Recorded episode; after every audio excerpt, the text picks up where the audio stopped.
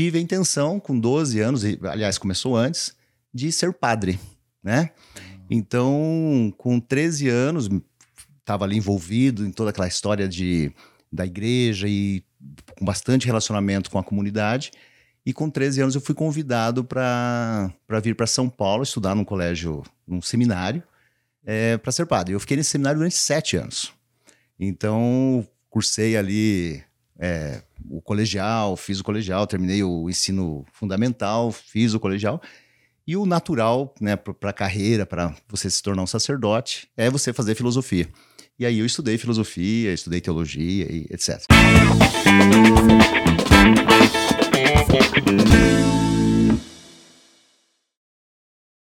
Olá, seja bem-vindo a mais um episódio do NS Cast, nosso espaço para falar de logística, para falar com, com, profissionais que inspiram aí outros profissionais do nosso setor. Eu sou Marco Guapo, CEO e editor da Mundo Logística. Estou aqui com o Rodrigão, Rodrigo Oliveira, CEO da OpenTech. Obrigado, Rodrigão. Imagina, mais uma prazer aí, né? é meu. E hoje, juntos, a gente vai falar de carreira, de tendências. E vamos falar com um executivo que é filósofo, é cientista da computação, é executivo de logística, enfim, vai contar bastante coisa aí pra gente. Eu estou aqui comigo com o meu amigo Celso Peyer, diretor de operações da Emergente Code do Brasil. Celso, seja muito bem-vindo aqui com a gente. Obrigado pela tua presença. Obrigado a todos, bom dia. Obrigado, Marco, pelo convite. Rodrigo, parceiro aí já de muitos anos aí nas várias empresas por onde eu passei. OpenTech sempre presente. Legal. E tomara que essa conversa sirva para contribuir, inspirar as pessoas aí. Esse é o objetivo. Legal. Sem dúvida. Ô Celso, eu sempre peço para os nossos convidados aqui se apresentarem em 20 segundos aí. O que, que, você, que, que você pode comentar aí? Em 20 segundos eu diria o seguinte: é, sou uma pessoa extremamente hands-on que construiu uma carreira usando ferramentas das diversas que você possa imaginar, você brincou da filosofia, TI, fazer uma aplicação muito prática no mundo de logística, no mundo de supply chain, fazendo a diferença aí, é, espero que positiva nas empresas onde eu passo. Legal. Então já vamos começar aí, né? Eu posso dizer com segurança que você é o primeiro filósofo a passar aqui pelo, pelo nosso cast. Mas conta pra gente assim, como é que você escolheu esse curso? Como é que foi essa escolha lá no comecinho? Eu estava né, na adolescência, eu tinha 13 anos e eu morava no interior do Paraná, numa cidadezinha chamada Guarapuava. Naquela época, uma cidadezinha, hoje uma cidade já de médio porte. E cidade do interior, filha, filho de uma, uma família bastante religiosa. E tive a intenção, com 12 anos, aliás, começou antes, de ser padre, né? Então, com 13 anos, estava ali envolvido em toda aquela história de, da igreja e com bastante relacionamento com a comunidade. E com 13 anos eu fui convidado para vir para São Paulo estudar num colégio, num seminário, é, para ser padre. Eu fiquei nesse seminário durante sete anos. Então, cursei ali é, o colegial, fiz o colegial, terminei o ensino fundamental, fiz o colegial. E o natural, né, para a carreira, para você se tornar um sacerdote, é você fazer filosofia. E aí eu estudei filosofia, estudei teologia e etc. Então foi uma coisa natural para aquele momento de vida, para aquele momento de, de, de, de, ambição que eu tinha e foi muito interessante. Até hoje eu digo que uma das coisas que mais me ajuda no meu dia a dia do trabalho é justamente ter, ter estudado filosofia, é estudar o ser humano, é entender como que o ser humano reage, entender como que o ser humano pode ser engajado e como que ele pode é, dar o melhor dele. Isso Cara. quem me ensinou foi a filosofia. Que legal. Aliás, essa era a minha próxima pergunta. Assim, como é que isso te ajuda, ou se te ajuda até os dias de hoje, enfim? Eu não tenho dúvida, Marco. É, a filosofia ela é uma matéria, né, um conjunto de matérias muito abrangente, especialmente a respeito do ser humano. É claro que a gente tem a visão da filosofia, lá do pensador, etc., mas ela é muito, quando a gente vai nas profundezas da filosofia, ela é uma não posso chamar de ciência, mas é um estudo a respeito do ser humano. E quando a gente vem isso para o mundo corporativo, você percebe que é, quando você entende as capacidades, quando você entende as limitações, quando você entende a maneira como as pessoas é, se frustram e como que elas reagem positivamente a determinados fatos, e você aprende também a lidar com isso, é muito mais fácil de você extrair o melhor e o maior potencial que cada um tem naquela determinada função. Então, eu diria para você que eu nunca estudei logística na minha vida, né? Eu tenho três faculdades, duas pós-graduações e nunca estudei logística. É, mas eu digo para você que as duas faculdades principais que eu fiz, né, de filosofia e de ciência da computação, são a base do meu dia a dia em logística. Depois a gente vai ter oportunidade de falar sobre isso e em casos muito concretos como que a gente aplica essas duas ferramentas aí, essas duas é, matérias aí no dia a dia. Que legal. É, aliás, você acha que o setor de logística é um setor de exatas ou é de humanas?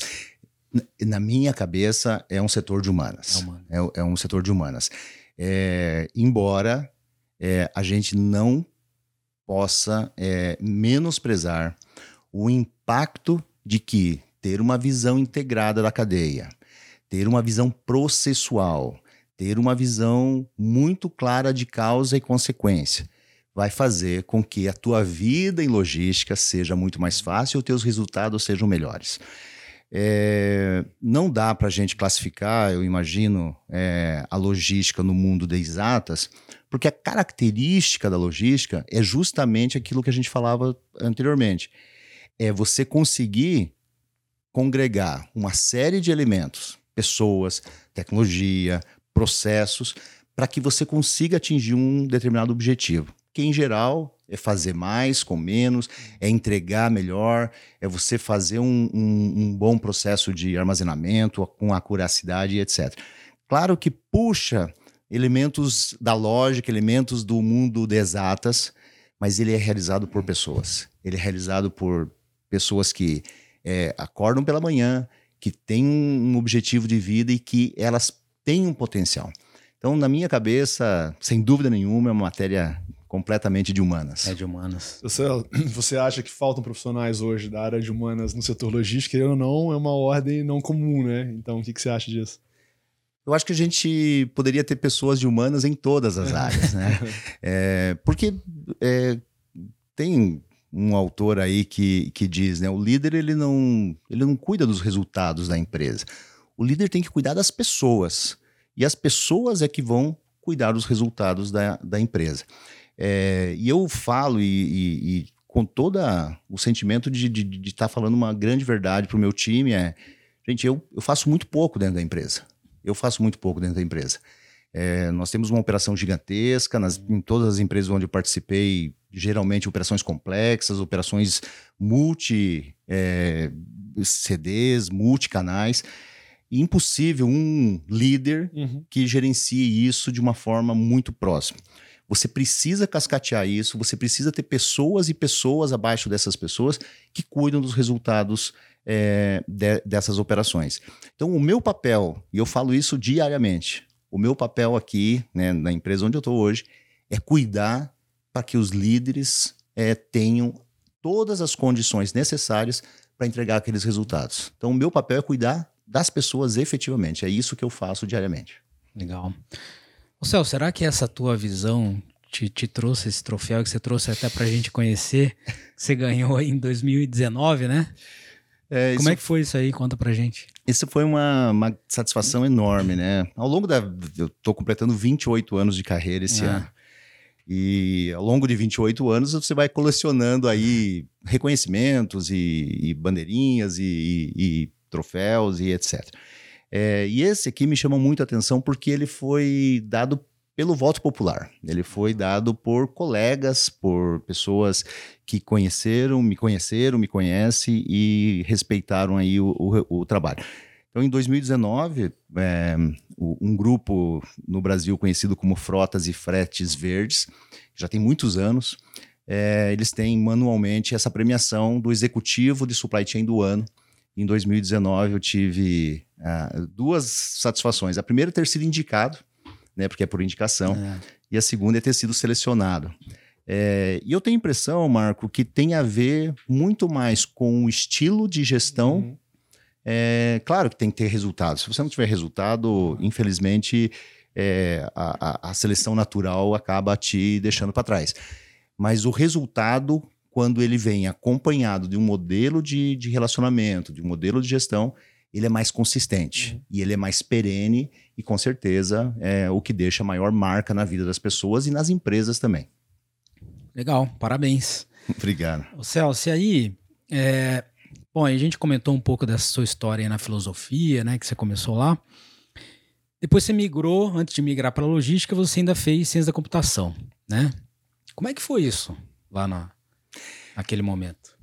Olha que, que são coisas muito interessantes que acontecem na vida da gente. E às vezes você não se dá conta da importância que aquela conversa de corredor, que aquele aconselho de uma pessoa mais velha, é, qual o impacto que isso vai ter na tua vida.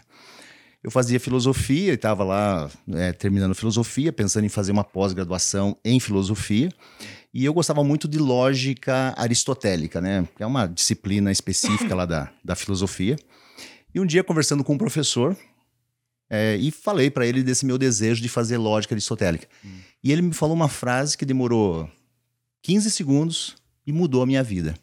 Ele disse assim: Muito bom que você faça lógica aristotélica, porque a lógica aristotélica é a base da lógica usada nos computadores. Eu estou falando de 1993, quando eu me formei em filosofia. Estou falando de é, 30 anos atrás. Ah. Aquela frase me fez sair dessa conversa, ir até uma biblioteca e começar a buscar entender o que, que era a computação. Até esse dia, Marco, eu nunca tinha sentado na frente de um computador. em 1993 muito antes ainda do, do, do Windows é, bonitinho que é. a gente vê hoje, né? A gente era o Windows de disquete, né? O Windows 3.11, a gente tinha 11 disquetes para instalar o Windows no computador.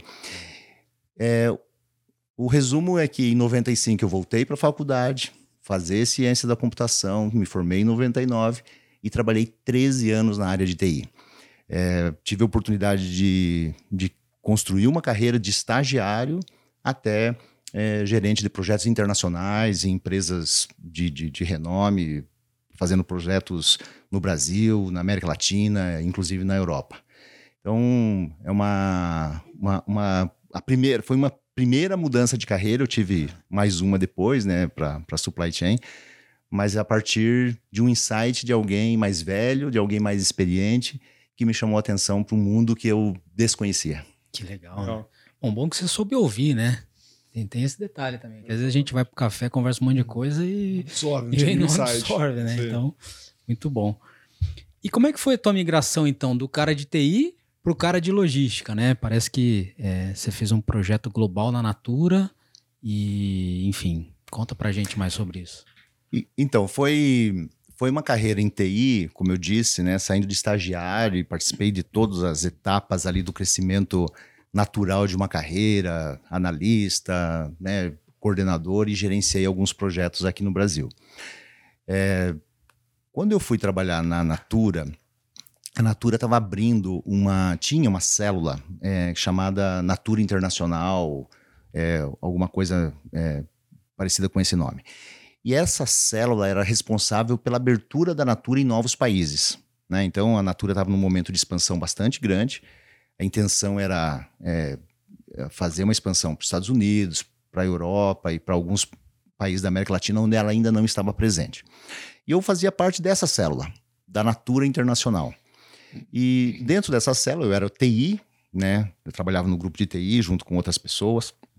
É, e um dos projetos era abrir uma loja virtual, que naquele momento era alguma coisa. Nossa, quando isso? Do outro mundo. Disruptiva. É, disruptiva, né? Eu, eu entrei na Natura em 2007, então tem quase 20 anos isso. Nossa. É, era uma coisa absolutamente é, inimaginável, né? Hoje, qualquer, que a gente com quatro cliques aí em uma ferramenta de, de, de, de, de modelagem, você cria uma loja virtual. Mas em 2007 você tinha que construir a sua loja. E poucas empresas tinham lojas virtuais. É, e a Natura queria fazer uma loja virtual global.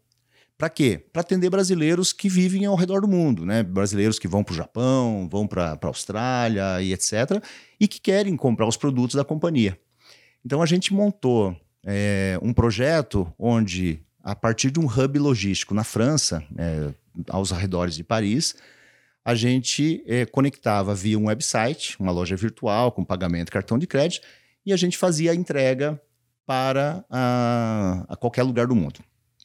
E eu fui o líder desse projeto do ponto de vista de TI. Uhum. Mas aconteceu uma coisa super é, interessante, que é o segundo momento de disruptura na minha carreira, que eu tinha um par que era o par de logística, né? Então eu era o, o, o, o TI da, do projeto e eu tinha um par, um outro gerente que era o, logística, né? O supply. E essa pessoa acabou saindo do projeto antes do projeto iniciar. Né? Na primeira viagem para a França, essa pessoa já não foi. E aí o, o diretor, naquele momento, falou assim: vai lá, só não fala besteira, faz cara de, de, de entendido e, e, e, tá tudo bem. Quando voltar para a segunda viagem, já vai uma pessoa com você. É, essa pessoa ainda não chegou, eu estou esperando nos últimos 20 anos. E eu acabei tocando o projeto do, do ponto de vista de TI e do ponto de vista é, de logística, supply. É, quando eu terminei o projeto, eu voltei para o Brasil, esse mesmo diretor me convidou para migrar para a área de supply chain. Eu, eu, eu, às vezes, fico em dúvida se ele viu ali um potencial que eu não via, ou se eu fui melhor em logística do que eu fui em TI, né? que pode ser também. Mas o fato é que ele me convidou e, e aí eu, eu aceitei o convite e na Natura, uma empresa que possibilitou isso, né? Porque não é uma coisa tão simples, é. eu fiz a migração de TI para logística, para supply chain. Isso tem foi em 2008. É, qual que é a dependência você vê hoje, a necessidade de conhecimento do profissional de logística é, para com a tecnologia no dia a dia? Rodrigo, eu digo para você o seguinte: é, sem saber, né, é, porque eu estou falando de coisas de 20, 25, Sim. 30 anos atrás, sem saber, a base que eu tive a oportunidade de construir em TI é talvez uh, o segundo grande fundamento que eu uso em logística. O primeiro é, sem dúvida nenhuma, as pessoas e aquilo tudo que eu já comentei.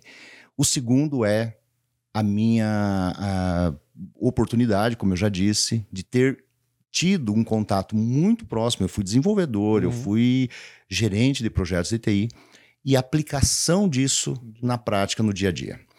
É, é claro que hoje, quando você pega um, um fragmento da história em 2023, é muito evidente o quanto que a tecnologia e a logística elas estão uhum. é, você já não sabe mais aonde termina a logística, onde começa a TI e vice-versa. Mas isso foi uma construção, né? Quando se você, se você volta no tempo 30 anos atrás, ou um pouquinho mais, até 40, 50 anos atrás, onde não havia é, essa abundância de tecnologia à nossa disposição, você via que é, os processos eles tinham uma velocidade, eles tinham um, um, uma cadência. À medida que a TI foi entrando dentro dos processos de logística, você percebe uma nova dinâmica de operação. Né? É, quando eu faço uma retrospectiva dos últimos cinco ou talvez sete anos do que aconteceu de transformação no mundo da logística, ele é muito baseado na evolução que a tecnologia aportou para a logística. É, pega nos últimos dois ou três anos, desde a da pandemia, o número de soluções que foram é, colocadas à disposição do consumidor, seja ela do ponto de vista de é, operação logística de entrega, seja ela do ponto de vista de visibilidade e tracking de informações, seja ela do ponto de vista de comunicação, de interlocução com, os, com a outra parte. Uhum. É, é impressionante o que a tecnologia tem feito pela logística. E eu tenho impressão que esse casamento ele ainda está apenas no começo. Tem muito, tem um, um mundo a ser desbravado ainda nessa direção. É. Até minha próxima pergunta era essa, assim, né? Se a tecnologia te ajudou na tua carreira, enfim, isso te ajuda ainda. Mas é muito isso, né? Às vezes eu, às vezes eu digo, você fala, cara, não sei mais se as empresas de logística são de logística ou são de tecnologia, né? Tá tudo tão misturado, né? Que é quase que impossível é, separar essas coisas, né? É, eu, eu, eu também eu, eu, me deparo com esse dilema de vez em quando, né? Você per percebe que as grandes empresas de tecnologia hoje elas já começam a, a, ofertar serviços e produtos na área de logística, né? É. E aqui, para não, não, fazer propaganda de ninguém, né? Mas basta a gente olhar para o lado, os 100 números de aplicativos que tem hoje para entrega, as possibilidades, tem até para o transporte de pessoas, né? É, essas grandes empresas que fazem transporte de pessoas, elas são empresas de logística ou são empresas de tecnologia? Uhum. As empresas que fazem é, gerenciamento de cadeias complexas, né, de pátio de, de, de, de, de, transportes e de agendamentos, são empresas de transporte ou são empresas de logística ou são empresas de tecnologia? É, a impressão que eu tenho é que cada vez mais será difícil você diferenciar uma coisa da outra, uhum. porque o serviço ele vai se misturar o serviço entregue, porque o produto tem que estar tá lá, né? Você é. comprou um determinado é. produto, você quer Sim. receber o produto. Mas para aquele produto estar lá, ele é, é, abraçado por um sem número de passos que são de tecnologia, do controle da curacidade, da separação, da qualidade, no meu caso, né, hoje, da temperatura do produto. Tudo isso hoje é monitorado e garantido por sistemas automatizados, sistemas é, que vão é garantir que aquele produto ele seja entregue no dia certo, para a pessoa certa, no local certo. Isso é logística, mas com uma base gigantesca uhum. De informação processada em sistemas, em tempo real, com inteligência artificial, com big data rodando por trás disso tudo, para garantir que aquele produto que eu quero chegue na minha casa. E o mais interessante é que o consumidor, muitas vezes, ele não quer saber o que aconteceu. É. Ele quer o produto dele. Ele compra, tá escrito uhum. lá que vai receber no dia tal, e no dia tal ele quer o produto. Mas por trás disso, para garantir tudo isso, tem um arcabouço gigantesco de TI. É, é isso. Acho que tem. A gente estava voltando um pouquinho do assunto da Natura, esse projeto já tem mais de 16 anos, né? E você vinha comentando sobre as outras experiências que também teve no ramo logístico, né? Passou pela Avon, Suzana, Sequoia, comentou. É, de todos esses, qual foi talvez a sua experiência mais desafiadora aí no mercado? Eu acho que todas as empresas, eu, eu sou muito grato, né? Eu tive uma oportunidade de trabalhar em empresas que são líderes dos seus segmentos, uhum. né? É, eu trabalhei cinco anos na, na Ambev, falando da Ambev no, no, começo dos anos 2000, uhum. ou seja, no momento em que é, a, a, a, logística da Ambev é até hoje, mas naquele momento a logística da Ambev era algo que era é, quase que impossível de você imaginar, né? 2 milhões de pontos, naquele momento, 2 milhões de pontos de venda. Hoje eu não tenho nem noção de quantos pontos de venda tem. É, com mais de 70 CDs, múltiplas fábricas e tudo mais. É, e eu, naquele momento, eu era TI, né?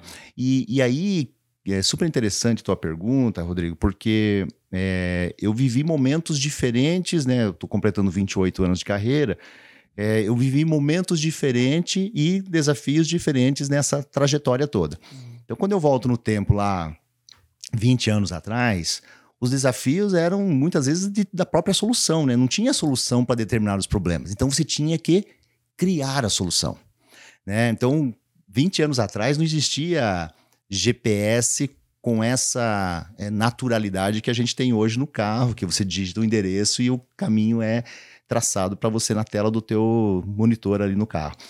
20 anos atrás, para você fazer o um monitoramento de um veículo, você fazia, e eu, e eu fiz isso para um, um laboratório farmacêutico lá quando eu era TI, é, o motorista tinha que parar em determinados pontos e apertar um determinado botão lá num, num computador para a gente ir monitorando que ele passou naquele determinado ponto. Lembra um pouco aquele guarda noturno, sabe, que uhum. vai com com o, o, o sinalizador dele para ele, ele marcar que ele fez o determinado ponto. E a gente fazia dessa forma 25 anos atrás. Hoje, os desafios são outros. Né? Então, eu tive oportunidades muito interessantes. A gente acho que vai ter oportunidade aqui nessa conversa de comentar alguns cases. É, são desafios que, naquele momento, são é, apro apropriados para aquele momento histórico. Seja ele por falta de solução, seja ele por falta de tecnologia, seja ele por é, como fazer as coisas. Eu sou, de verdade, me considero bastante felizardo em ter participado né, de logísticas muito complexas, né, como da Ambev, da Natura, da Avon, né, uma logística impressionante. da Sequoia e hoje numa outra logística completamente diferente, que é a cadeia do frio. Legal. O Celso, aí falando dessa cadeia do frio, né? Então você já está aí, é, completou um ano de Emergent Code, né? E já fez muita coisa, mas é a primeira vez que você trabalha com cadeia do frio, né? É, então queria saber, primeiro, é, para você contar exatamente o que a Emergent Code faz, e aí já que a gente está falando de desafio, qual é o teu maior desafio hoje? A, a Emergent Code acabou de completar dois anos, agora no último mês. Ou seja, uma empresa extremamente jovem. Mas ela, ela nasce a partir de uma tese muito interessante. É, a cadeia do frio no Brasil e na América Latina, de um modo geral, ela é bastante fragmentada. Né?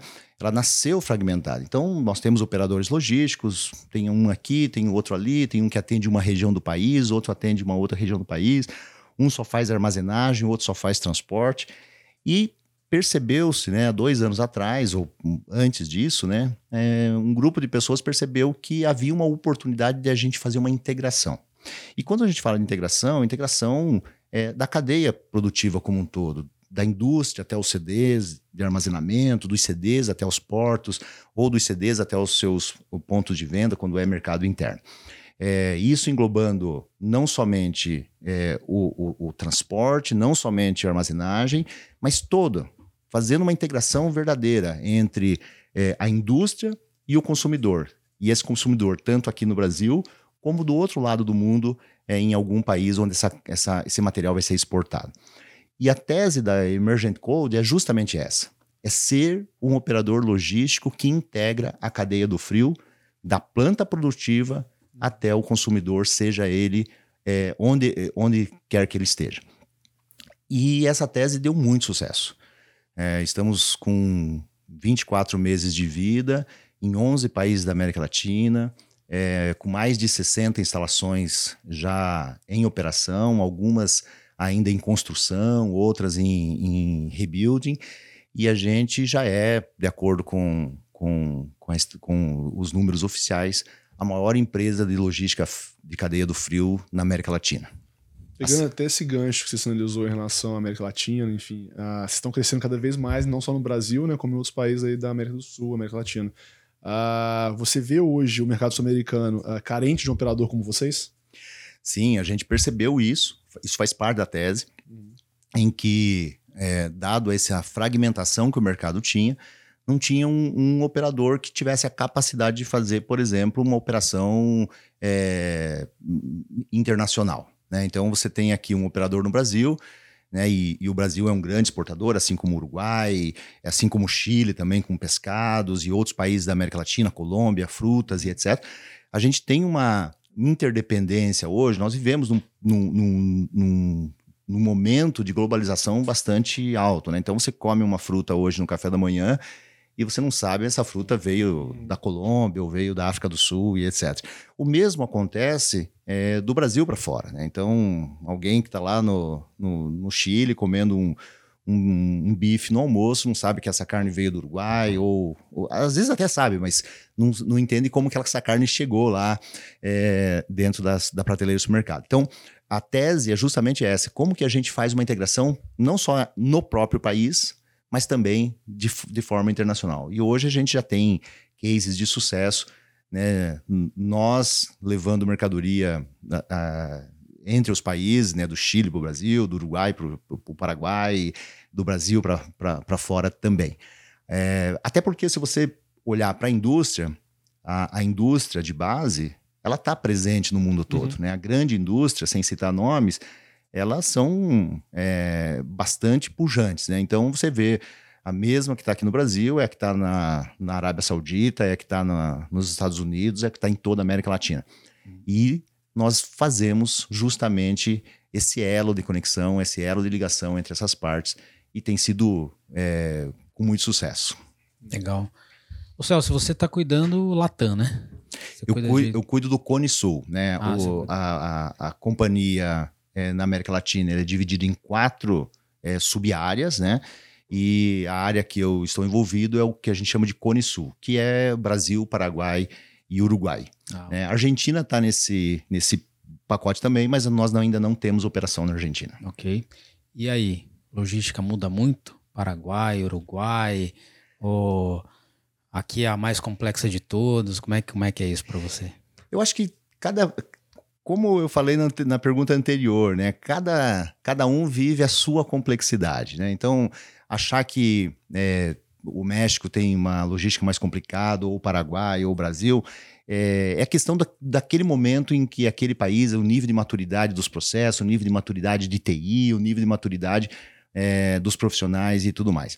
Quando a gente fala em logística, é, o, o, Brasil ele tem uma particularidade bastante interessante. Né? A gente tem muitas vezes é, questões é, não logísticas que interferem na logística. Né? É, às vezes uma questão fiscal, às vezes uma uma questão tributária etc., que fazem com que a logística ela não seja, às vezes, a, a, a logística mais, mais direta, mais óbvia possível. É, mas isso, como eu disse, faz parte daquela complexidade daquele país naquele momento. Então, eu acho que a gente vive em momentos diferentes de, de, de maturidade nessas operações, é, mas cada uma tem a sua, o seu desafio e cada um tem o, a, o seu interesse. É super legal. É justamente isso que torna a logística é, interessante. O fato de que cada dia é uma aventura, cada dia é uma aventura no sentido é, gostoso da palavra, né? não é que um desconhecido, não, no sentido de você estar tá desbravando um desafio novo e uma, uma nova oportunidade. Legal. Ô Celso, e aí? Você ainda tem, tem algum sonho para realizar profissionalmente, pessoalmente? Como é que tá isso para você? Tenho, tenho eu, eu, acabei de completar 50 anos no mês passado e, e eu ainda tô é, no auge, eu, eu, eu, penso assim, no auge da, da minha carreira, é, eu tenho oportunidade ainda de fazer coisas super interessantes. É, profissionalmente, Marco, é, eu acho que ainda tem pelo menos umas duas conquistas que eu acho que é, é, fazem sentido, né? É, e uma delas que, que, que vale a pena destacar aqui é efetivamente ter uma experiência internacional, fazendo gestão de uma operação, talvez hoje a gente faz, mas a partir do Brasil, né, fazer uma, uma, uma gestão de uma operação é, vivendo uma expatriação, vivendo um processo de aculturação é, num outro país, entendendo quais são as dificuldades e amadurecendo e aprendendo com isso. Eu acho que isso é um grande desafio. E o segundo é, é como, de alguma forma, transmitir né, os 28 anos de, de experiência é, para os profissionais que, que estão chegando agora no mercado ou que é, estão em início de carreira. É, eu tento é, fazer isso de ainda eu mantenho um contato bastante forte com a, com a universidade.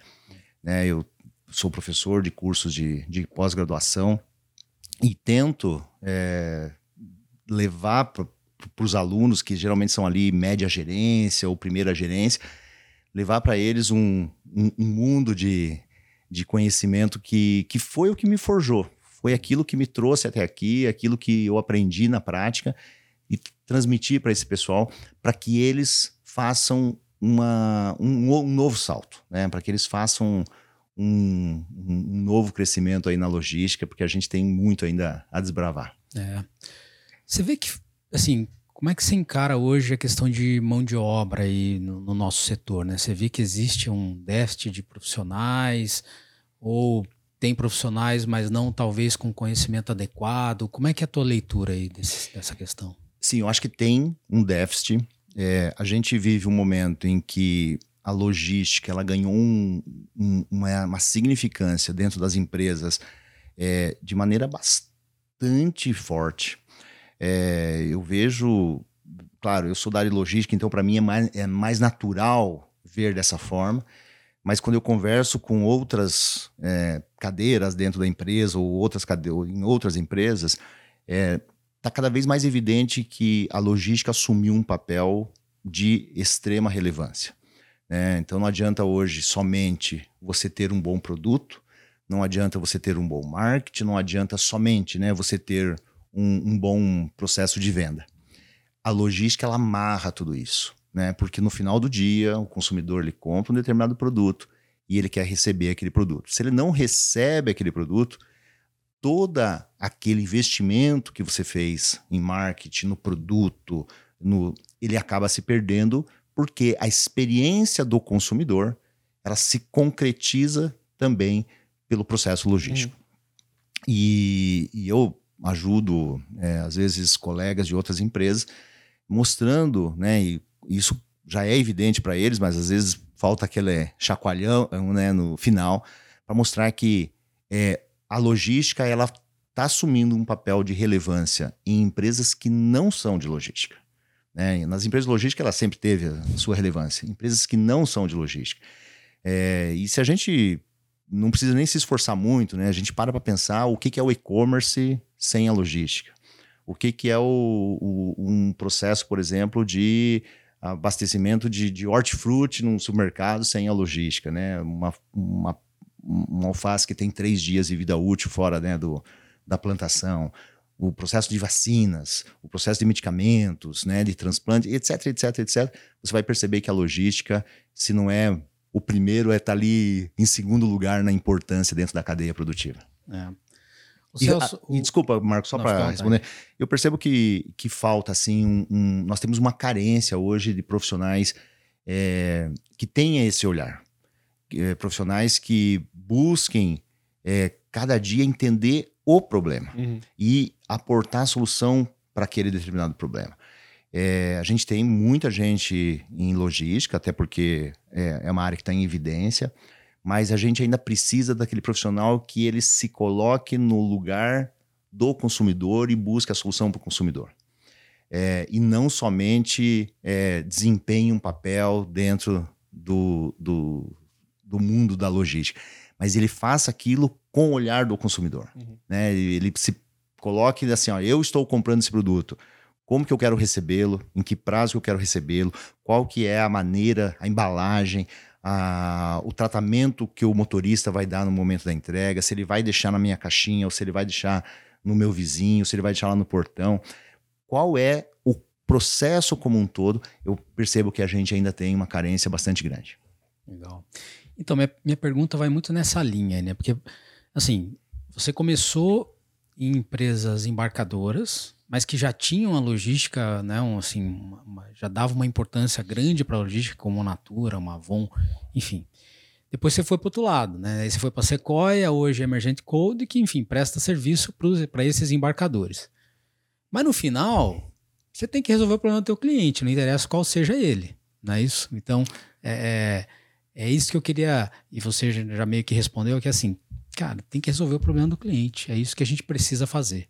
Né? Você sabe que é, hoje, quando eu olho para trás, eu percebo que é, tudo é uma construção.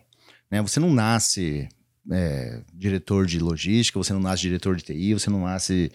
É, você se constrói, você é forjado, você é, é, provocado e muita gente vai aprendendo e se solidificando com isso.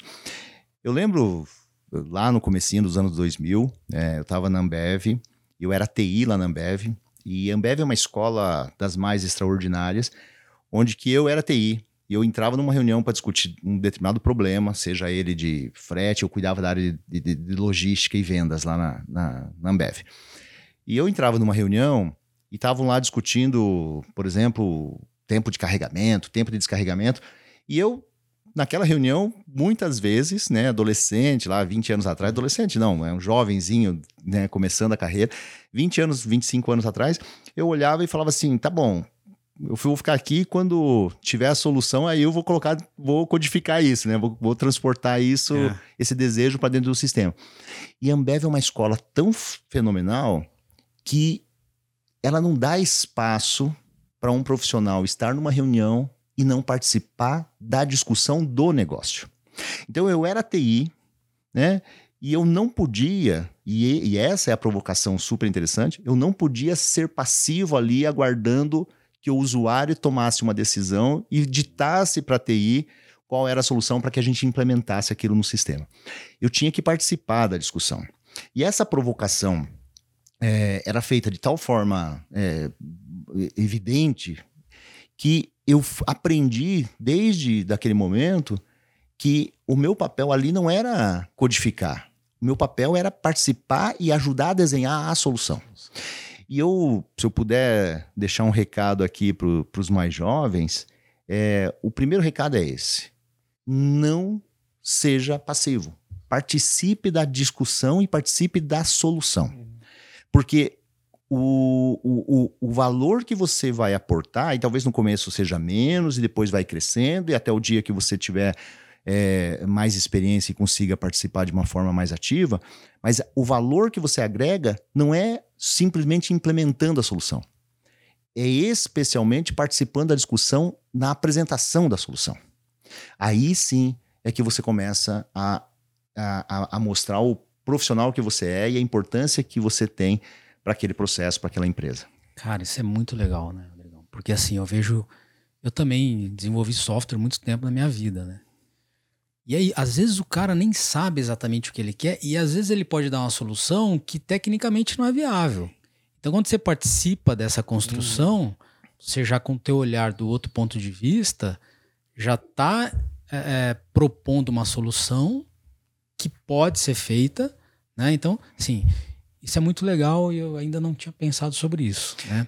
E, e eu acho, você comentou, né? Eu fui embarcador, estive do lado do embarcador durante 25 anos dos 28 anos de carreira. E, e todo lado do, do prestador de serviço nos últimos três anos. É, Marco, eu tenho a impressão que um dos, dos pontos talvez mais interessantes de eu ter migrado é, do outro lado, né, passado para o outro lado do, do balcão, é justamente é, trazer comigo 25 anos de é, expectativa, 25 anos de conhecimento sobre qual é a verdadeira intenção, a verdadeira expectativa da quem está fazendo o embarque. Né? Porque eu fui embarcador de grandes empresas, né, que, que a gente já citou aqui, é, e eu tinha uma expectativa em relação à minha contratação de serviço, a como eu ter visibilidade da informação e como que eu queria que o meu cliente final fosse atendido. E eu trago isso. E talvez essa seja é, a, a, o aporte mais importante de, de valor que eu estou fazendo hoje é trazer para Emergent Code a, a visão de um consumidor, a visão de um cliente que quer ser bem atendido, que quer ter o, o, informação, né? ele quer ter rastreabilidade do seu produto, ele quer saber o que está acontecendo a qualquer momento. E isso é, é, a partir de uma vivência do outro lado do balcão. Então, acho que é o casamento das duas coisas tem, tem sido bem benéfica. Muito legal. Um casamento de coisas aí, né, Celso? Cara, filosofia aí, foi computação, aí, embarcador agora do outro lado, cara, tá. Tá só, não pode, só não pode ficar filosofando muito, viu, Marcos? É, é, não pode, só na teoria. Não, não, não dá pra ficar na teoria, não. Tem que ter o balanço, tem que ter o balanço. Legal. O Celso, eu queria que você contasse pra gente sobre algum case emblemático, assim, na tua carreira, que você acha que, que poderia, enfim, além de contar, auxiliar também quem está nos ouvindo aqui. Marco, eu vou relatar para vocês um case que é possivelmente o que me dá mais orgulho. Né? A gente construiu né, em 28 anos, eu e todos, todo mundo que tem 28 anos de carreira, tem orgulho de uma série de coisas que construiu. Mas tem um que me dá um orgulho porque ele tem uma, um, uma variação de, de elementos que traz inovação, que traz resposta aos clientes, tem conexão com tecnologia e, e muito mais. É, eu estava na Avon, e, e a Avon é uma empresa que reconhecidamente tem processos de tecnologia muito é, acelerados, né? Os, os, CDs automatizados, muitas vezes com tecnologia de ponta mundial, né? De separação, de picking, etc. É, e nós tínhamos uma situação lá que o nosso processo de expedição, a última etapa, né, o, o CD completamente automatizado, e a última etapa, a gente ainda tinha um processo manual. Então, você imagina um CD, que é o CD de cabriúva, que no seu auge é, che chegava a fazer é, a separação de 100 mil caixas por dia. Isso dá é, 3 a 4 caixas por segundo sendo separados, cada caixa com 30 itens. Tá? Então, 100 piques por segundo acontecendo. E no final de tudo isso, né, muito robô, muita automação, e no final, um carregamento é, manual. E a gente precisava resolver isso. Só que para resolver isso, é, a gente precisava encontrar uma solução que fosse capaz de é, pegar aquelas caixas, setorizar aquelas caixas, mas fisicamente, não logicamente. Logicamente, o sistema faz isso em hum. uma fração de segundo. Mas fisicamente, agrupar as caixas de um pedido que tenha cinco, seis caixas, setorizar, ordenar aquilo em sequência de entrega e colocar aquilo à disposição do veículo. Bom, estou resumindo aqui. É uma jornada que durou um ano e, e, e dois meses, em que nós chamamos os sete maiores provedores de tecnologia de automação do mundo, alguns brasileiros, outros americanos e muitos europeus, e nós contamos o nosso problema. E a nossa ingenuidade naquele momento era acreditar que a gente estava comprando um produto, uma solução que já existia. E a gente chegava para contar o problema, esperando que a resposta fosse: tá bom, eu tenho isso aqui, custa 10, custa 15, custa 20. E quando a gente contou para o primeiro, e eu estou falando dos maiores do mundo, né? É, a resposta foi: não, eu não tenho essa solução. E aí fomos para o segundo, não tem essa solução, fomos para os sete, e os sete falaram: não tenho essa solução. E aí a gente se deparou, a gente percebeu que a solução que a gente tinha planejado no papel, era uma solução que não existia globalmente. E eu posso afirmar isso por quê? Porque se os sete maiores provedores de tecnologia de automação do mundo ainda não haviam implementado aquela solução até então, é muito possível, é muito crível a gente achar que não havia aquela solução implementada em nenhum lugar do mundo.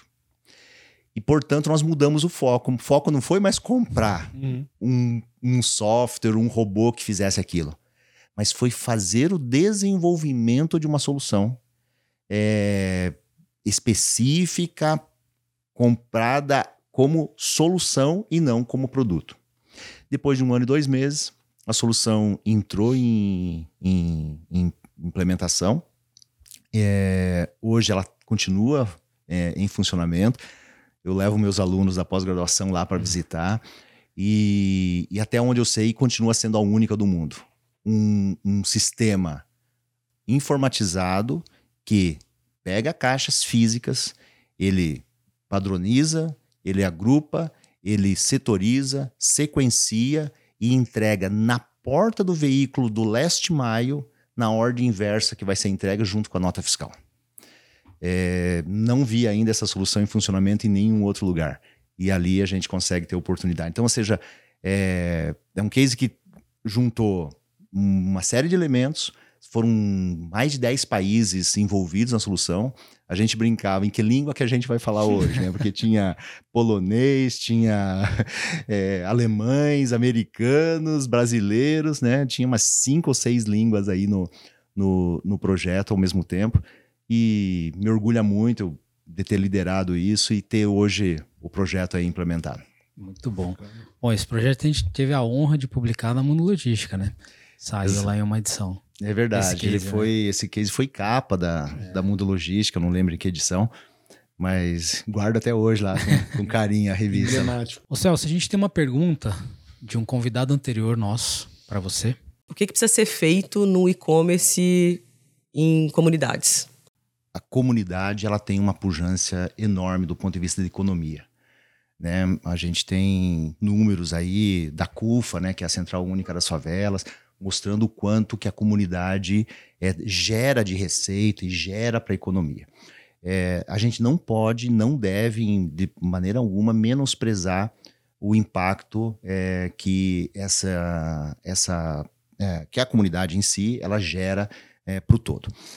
Eu vou, posso comentar um pouquinho do que eu fazia, né? Eu fui Avon e Natura há muitos anos e a gente fazia entrega e a Natura e a Avon são, são empresas muito reconhecidas nisso, de fazer entregas em comunidades. Então a gente tinha uma série de elementos que, que a gente seguia. Por exemplo, é, estar muito próximo da comunidade. E aqui eu estou falando proximidade positiva. Então, gerar impacto positivo para a comunidade é, isso pode ser através da geração de emprego na comunidade. Então, os nossos entregadores, tanto na Avon quanto na Natura, geralmente eram moradores da comunidade. Isso traz uma série de benefícios: o conhecimento do, da região, o fato deles terem o respeito das pessoas que moram ali, eles conhecerem muitas vezes as pessoas pelo nome, porque o endereço às vezes é incompleto, não tem numeração, ou não tem nome de rua. Então, proximidade, geração de impacto positivo e principalmente é você não considerar a comunidade como um, um, um adversário. Ao contrário, a comunidade é um elemento de integração. Então, essas empresas né, que eu estou citando, que tiveram muito sucesso e fazem entregas aos milhares diariamente nas comunidades, elas encaram a comunidade como um elemento de fortaleza da sua logística. Tá? Então, geração de pontos de apoio, né? Eu lembro muitas, quantas vezes uh, em comunidades que a gente tem difícil acesso por falta de, de, de, de questões logísticas mesmo, de rua e etc., a gente mandar um veículo marcar o dia com a comunidade. Olha, na terça-feira o veículo da Avon vai estar aqui. E o veículo ficar parado lá na porta da comunidade e uma pessoa lá é, entregando e assinando os canhotos, porque às vezes o veículo não conseguia subir. Uhum. É, em outras comunidades que a gente tinha possibilidade, a gente subindo com moto, subindo a pé, é, no, no, com sacolas e fazendo entrega, para que aquele consumidor ele tivesse a mesma oportunidade de quem mora fora da comunidade, de receber, de fazer a sua compra e receber o seu produto com a mesma qualidade, com o mesmo nível de serviço. Claro que em situações diferentes, mas receber o seu produto, porque é o que ele quer. Ele compra, ele quer ter o seu produto. Então, eu acho que é, eu iria por essa linha, proximidade, geração de impacto positivo e, em hipótese alguma, considerar a comunidade como um adversário. Legal. Muito bom. Celso, agora a gente vai para um quadro final, que é um bate-bola aqui. Então, vou te fazer algumas perguntas. Pode ficar muito à vontade de responder também da forma que você quiser, tá? Vamos lá. Inovar ou renovar? Eu acho que os dois. É, quando me perguntam o que, que é inovação, né? Eu, eu, apresento alguns cases de inovação. Me pergunto o que, que é inovação. Inovação, muitas vezes, em 90% das vezes, na minha opinião, é você olhar o que o outro está fazendo e fazer uma adaptação para a tua realidade.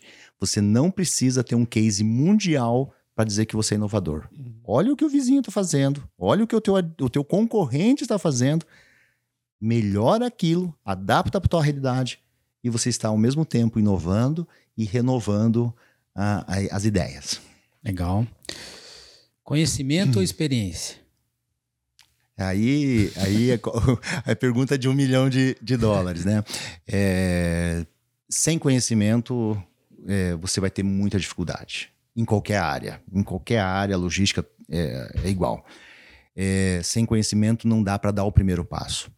Mas hoje, com 50 anos de idade, com 28 anos de carreira, eu digo para você que o balanço entre conhecimento e experiência é o que vai fazer a diferença no longo prazo no começo de carreira, conhecimento. Não tem como você seguir em frente sem estar atualizado com conhecimento.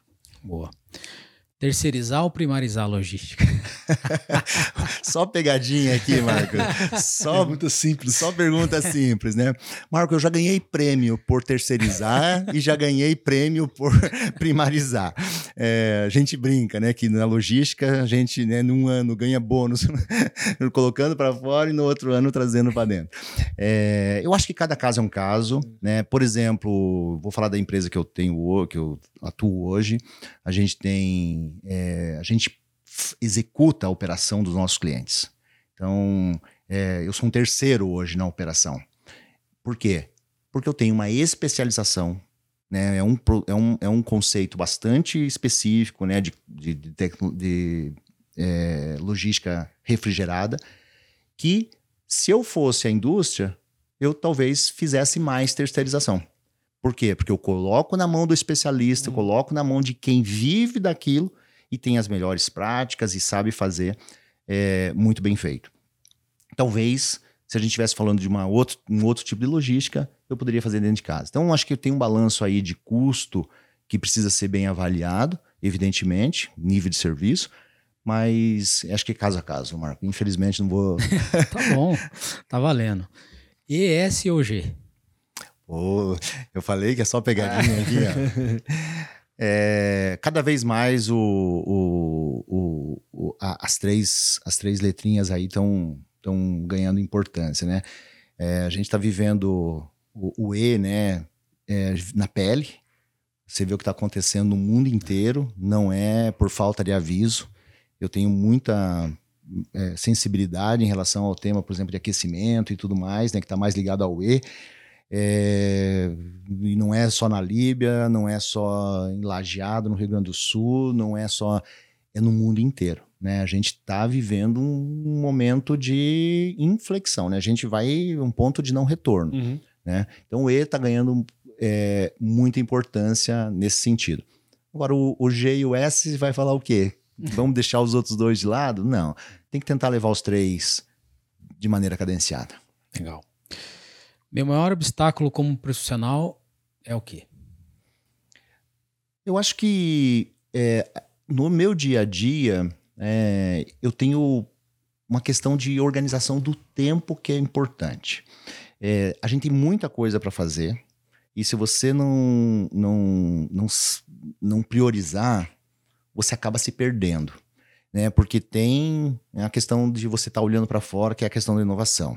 É a questão de você estar tá olhando para o teu cliente e vendo a necessidade. É a questão de você estar tá olhando para a tua operação e vendo pontos de aperfeiçoamento. Então, é, o leque é tão grande de coisas, mas o, o, o dia é limitado. Então, você tem é, que ter um bom processo de priorização e toda vez que você prioriza, alguma coisa, infelizmente, vai ficar de fora. Porque é natural. Então, acho que para mim a maior dificuldade está é, tá sendo em, em como a gente seleciona as boas brigas e algumas aí, infelizmente, vão ficar sem sem sem estar tá na pauta. Legal. É, o que você mais valoriza na hora de contratar alguém?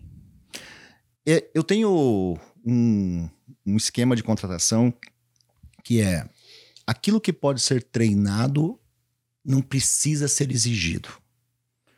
Eu não preciso exigir experiência de cinco anos de alguém para fazer um processo que eu possa ensinar em quatro horas de um curso ou com alguém mais velho dentro da, da companhia. Hum. Então, eu elimino uma série de requisitos do meu processo de contratação que são as habilidades que são treináveis. Portanto, ficam quais?